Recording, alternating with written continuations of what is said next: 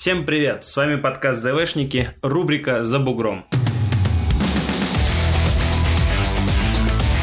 Сегодня в студии я, это если что Денис, и Дэниел Чан. Hey everyone. Now we switch in English and uh, Daniel is our special guest for today. Say a couple of words about yourself. Uh, so I'm actually a junior at the University of Utah.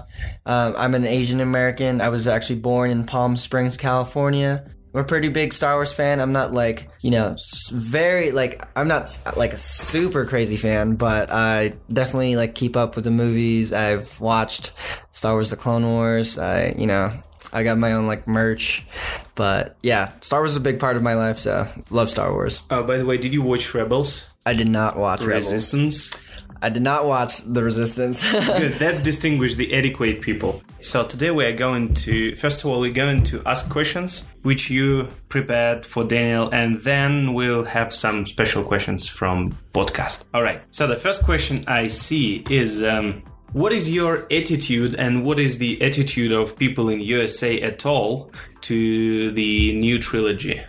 I think with America, it's kind of like the views really depended on like the younger generation. So I'm assuming like, you know, um, people around age 15 to 25. That's kind of where like the popular ideas are coming from, like where the majority is. I think not not everyone hates the prequels as much as you know the like the older generation ev- everyone you know that watched star wars from like when it first was 1st coming out from the theaters they they hate the prequels Yeah. they just really don't like it Definitely. but i believe like our age really thinks that you know maybe two and three are good not a lot of people still like um, phantom menace the first one i think that's still a that's still a broad idea. Like everyone doesn't like that one. All right, so but uh, the, the the thing is that now there is a new prequel, so it's like sequels are what do you call it? the new trilogy, right? So and my generation now that probably does not like much a new a new uh, trilogy, but I assume that younger generation they would un- they would like it's okay, yeah, I really like it. Is it true? yeah, I think I think they're a big fan of um, seven, eight, nine, or seven and eight, and the last Nine. one that's gonna come mm-hmm. out. Yeah, it's just built for the people like today. You know how how film is today. It's they they make it for the fans now. Mm-hmm. In the past, it used to be they just made film because they wanted to, you know, portray portray their ideas. But now a lot of it comes from like audience reactions, you know, and then that's kind of the same way with like television too, and like TV series. So what you're trying to say is that now the artists, like I mean regisseurs and uh, producers, they try to serve the audience instead of showing their own perception of world. Is it is it what you're gonna say? So yeah, a little bit like that. I'm I'm not exactly saying like that's exactly what they do now, but they definitely take into account like, hey, is this scene gonna look good in the big screen? It is owned by Disney now. Star Wars is owned by Disney, and uh, at the end of the day, you know, a lot of little kids are gonna be watching it. Um, like I said, children from like 15 to 25, or like kids, like adults, obviously, but um, around that age, and they want to make sure hey is this going to be is this going to look appropriate? Or is it going to send a good message to even younger kids like you know below Ah, so 12 this years old? this is like a good point for Disney. They try to give an idea of something good to children. Right? Okay, I get it. yeah Yeah, that's actually a good idea. You you you you perform as a defender of Disney today, uh, as I understand. Yeah. yeah right? a little bit yeah Okay, i mean they're a monopoly but yeah, this, is not this is unpopular opinion. So I really I, I really appreciate that you are giving interview today. Good. So well, the next question is, all right. So now there are two can canons. Is it Canon pronounced Canon? Yeah two cannons yeah. Canons, right? So which one do people love or you uh, love more, old one or the new one?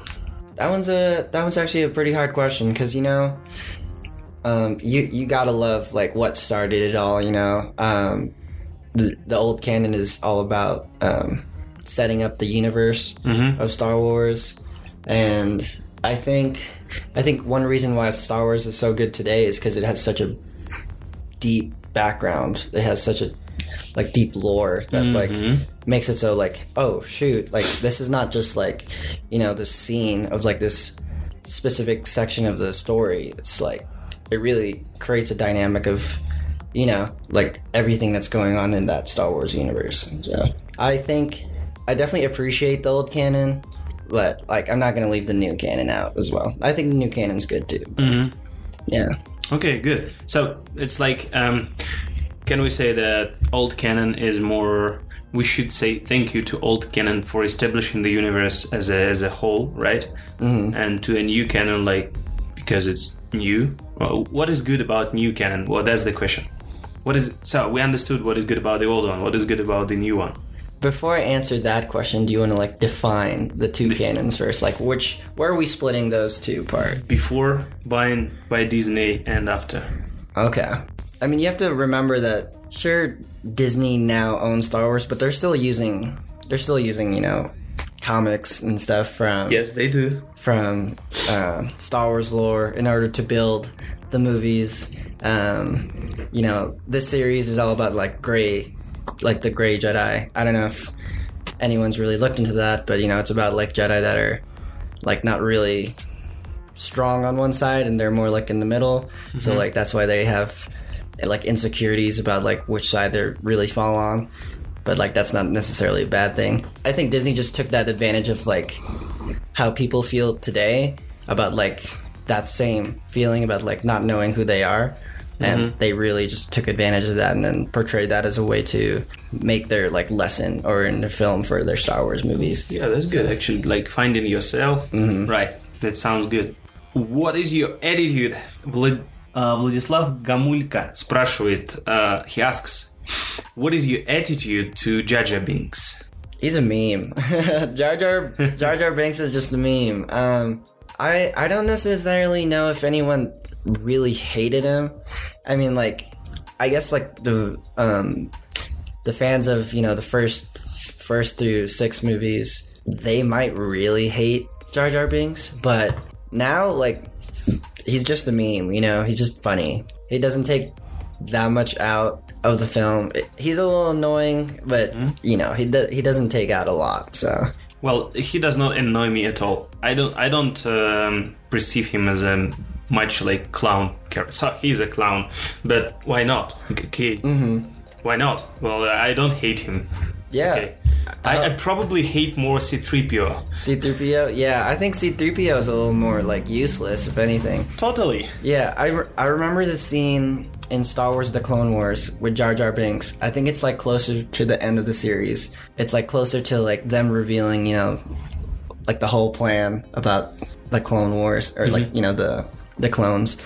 And I remember Jar Jar Binks being like super helpful in the in the episode. I don't remember which one, so but he was definitely like tr- he was like helping Mace Windu out during the episode. And I was like, whoa, this like this plot point with Jar Jar Binks actually kind of makes it so that without Jar Jar, like the Jedi would have fallen like way earlier. mm-hmm Yeah. All right. Yeah. Okay. Because yeah, C-3PO is probably um, his uh, character is activated due to is activated if you understand what I'm speaking about due to the trailer which was shown and. Uh, and uh, what I feel about that is like, oh, by the way, there is C-3PO uh, throughout the whole storyline. Yeah. Just, just like he, he says like I want to to have a look at my friends, but does he have friends actually? Yeah. He's I don't know. He's just a droid. Okay, so it's like R two D two is extremely helpful. Mm-hmm. See three PO. So he's just a comment commenter commentator, yeah, right? pretty much. Yeah, he's he, he's kind of like he fills that like awkward like space in between like dialogue sometimes. Episode seven or episode eight, and why? So definitely episode seven. I really love The Force Awakens. Um, it's actually the reason why it's my favorite movie. Mm-hmm. Um, it was originally um, The Empire Strikes Back before that, but as soon as I watched The Force Awakens, I thought it was actually a really good movie. It def I feel like it just satisfied like that wait for like Star Wars to come back into film and like to the new generation of media. Back then, um, you know, Star Wars fans, they were kind of like just the people who like watched all the movies. So like f- one through six, you know, they were fans. You know, you had merchandise and everything, but like no one really. If you if you were you you just had to happen to already be a Star Wars fan, is what I'm trying to say. Um, you would have had to either watch it from your family or you would have just, you know, you heard about it and you watched them all.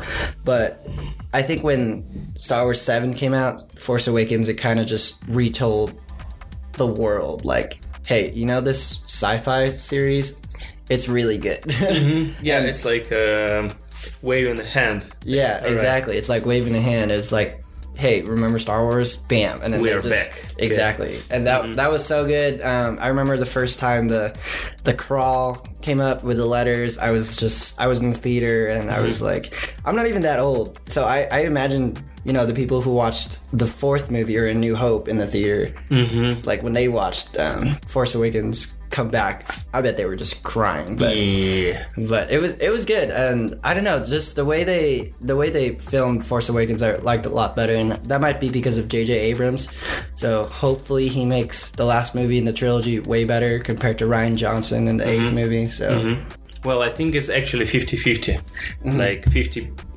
for episode for Rian Johnson, 50% for J.J. Uh, J.J. Abrams. Because I basically I really, really like episode 8. So Mm-hmm. I'm I am on the other other side from you in this case. But okay. Uh, the biggest problem about Star Wars fans, I believe, is that they are not ready to uh, to take an opposite opinion. Like all right, so you want you like episode seven more than I. Why not? Okay, that's actually how you perceive the piece of art. It's it's your problem if you don't perceive it. All right, so, but most of the fans they just have their own rigid position and they are not ready to be open like for any other. mm, for any other opinions. That's actually very, very sad, I should say. The question is uh, do you read comics, books? I owned like maybe two comics when i was growing up um, it's i didn't really get into it and it wasn't because i didn't like it it's just because i didn't read like i just wasn't a big reader um, so i didn't really get into the comics so it was mainly just film media for me and like video games and um, the star wars merch slash the I don't know. I, I thought it was cool to just like like this show. Like when I was younger, I was like, this show's super cool. Not everyone's a fan of it yet. You know, now nowadays, you know, if you talk about Star Wars today, everyone's a fan. Mm-hmm. But like back then, um, it was I don't know. It was just like my little cool thing until you know until you started meeting more people that did like Star Wars. The same. Oh, yeah, the first people uh, who shares my feelings. Like when I, I, I grew up grew up in a very small town where like 27 27,000 people. Uh, so it's like a countryside, and there were actually two fans for the whole city of Star Wow. Wars. Yeah, me and my neighbor Vladimir. So and we I felt like a freak actually because nerd nerd nerd is a, is a correct word. Because there were no people around who would share except Vladimir who would share my my uh, hobby right? My, Yeah. uh, and uh, so I perceived it as an elite as a as a very narrow elite like hobby for myself. But then when I moved to Samara, and then when uh, this actually this um, that happened in one time, I moved to Samara and the new film released, and I felt like this is totally new world for me. Like yeah, now the Star Wars is waving its hand again, and uh, it seems that my hobby now is shared. But then the question arises: Is it a good thing or a bad thing? Yeah. So, and the question is still not answered. No, I'm lying. Actually, the question is answered. Like two years ago, I was still doubt, doubting if it's good or bad, but now I'm sure it's good because even though I probably don't like most of what Disney do, but I really like Han Solo, uh, Rogue One, Mandalorian, which is upcoming, and uh, Episode 8, and some games, and even cartoons like, oh, I wouldn't say Clone Wars or Rebels that much bad. And so I'm happy with that all. I'm really Yeah. happy. Because, yeah, the answer is yes. I'm really happy that Star Wars has waved its hand. That, that's a good expression. I'm gonna Yeah. use it. All right, good. So, do we have any more questions? Oh yeah, top five your favorite characters from Star Wars. Ooh, top five characters. Ugh. Okay, I'm gonna have to think just a tiny bit for that one. So that's kind of a hard one, but I would say. I mean, does it have to be in partic- in any particular order? Can I just say five of them that I like? No, any. Just Okay. top five. Cool. Um, obviously, Rey's got to be in there. Mm-hmm. Rey's got to be in the t- my top five. Um, it's just a very interesting character because it's something very different from the um, Star Wars lore that we already know of from you know first through six. Um, something that kind of reminded me of Rey was um, uh, Ahsoka from Star Wars: The Clone Wars. That just like, what if, you know, what if you don't have as good guidance? You know, what if like the rules aren't as strict? You know, and that's kind of what I got with Rey when I first watched The Force Awakens. It was just just like if I was in this universe, you know, I would feel close to like how Rey would be feeling about like like what am I supposed to do? Mm-hmm. So, and I really like that. Um, definitely Obi Wan is a, a great character. His whole his whole you know this is one of the reasons why I feel like the first movie isn't that bad because after watching the first movie you kind of like Obi Wan even more. Phantom Menace? Yeah, Phantom Menace. Yes. When I watch Phantom Menace, I like realize like Obi Wan is has mm-hmm. gone through a lot. Mm-hmm. Darth Vader would have to be in there, um, Or Anakin. or Anakin Skywalker. And do, do you distinguish these two people between, like, is it Anakin Skywalker or is it Darth Vader? Do you put it as a one person, as a life story? I mean, I, I would say yes. I would I, would consider them one person. Once he becomes Darth Vader, obviously he's just not the same person mm-hmm. anymore. un- You know, until that break moment at the end. Um, but I don't know. I, I like I like Darth Vader. Um, I I think I would prefer like Darth Vader's role over like Anakin Skywalker's role. Anakin just seemed a little like a little too baby babyish for me. He was just throwing tantrums a lot. Uh, I know some fans say say that or like they or they disagree. Um, but I just feel like he was complaining a lot, mm-hmm. and I understand that he. Um, I think that's one of the biggest arguments on why like the prequels were bad was because of the whole plot with Anakin Skywalker debating about whether or not the Jedi Council was good or not. Like, mm-hmm. because But this is the main idea of the film, actually. yeah, because they were because you know they were hip, hypocritical of of Anakin not being able to do stuff while mm-hmm. while their characters themselves were like betraying some of those Jedi laws that they made. So, Yeah, so just to recap, so it's Rey, Obi Wan, Darth Vader specifically. Ahsoka. Ahsoka. Yeah, I'll put Ahsoka on there. Ahsoka would be four. And then for the fifth character, I'll probably put Han Solo in there for mm-hmm. my fifth. Um, I know I didn't mention any of the Rogue One characters, and mm-hmm. they they are amazing characters. Everyone in Rogue One is just I just don't have a deeper connection to them because there was only one movie, you know. Are you glad that Palpatine has survived? So this is we're assuming Mm-hmm. that he is gonna come out during the last movie. Um, I do kind of like it because it, if he does show up in the last movie, it, so it does pull from the old lore about you know um, the Sith being able to revive people in a way um, where we don't know yet if that's gonna actually happen. Um, but if it does, it would be really cool because that that would mean that Disney is following the Star Wars lore about um, Sith being able to revive um, specific people. I want, yeah, all right. I want to show a meme, but I'm going to translate it. I've been waiting for so so for so long to say uh, this some to something else. Have you ever heard the, uh, the tragedy of that that Plagueis the wise? All right, did you get the meme? Yeah. Okay, because well, I laughed at it. That was mm-hmm. funny.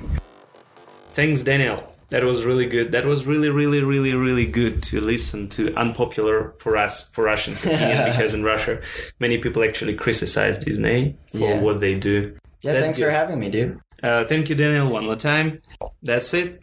Друзья, если вы дослушали до конца, значит, вы хорошо понимаете английский язык. Uh, перевод будет попозже. Не стесняйтесь своих увлечений, любите «Звездные войны». Всем пока! Goodbye. See you guys.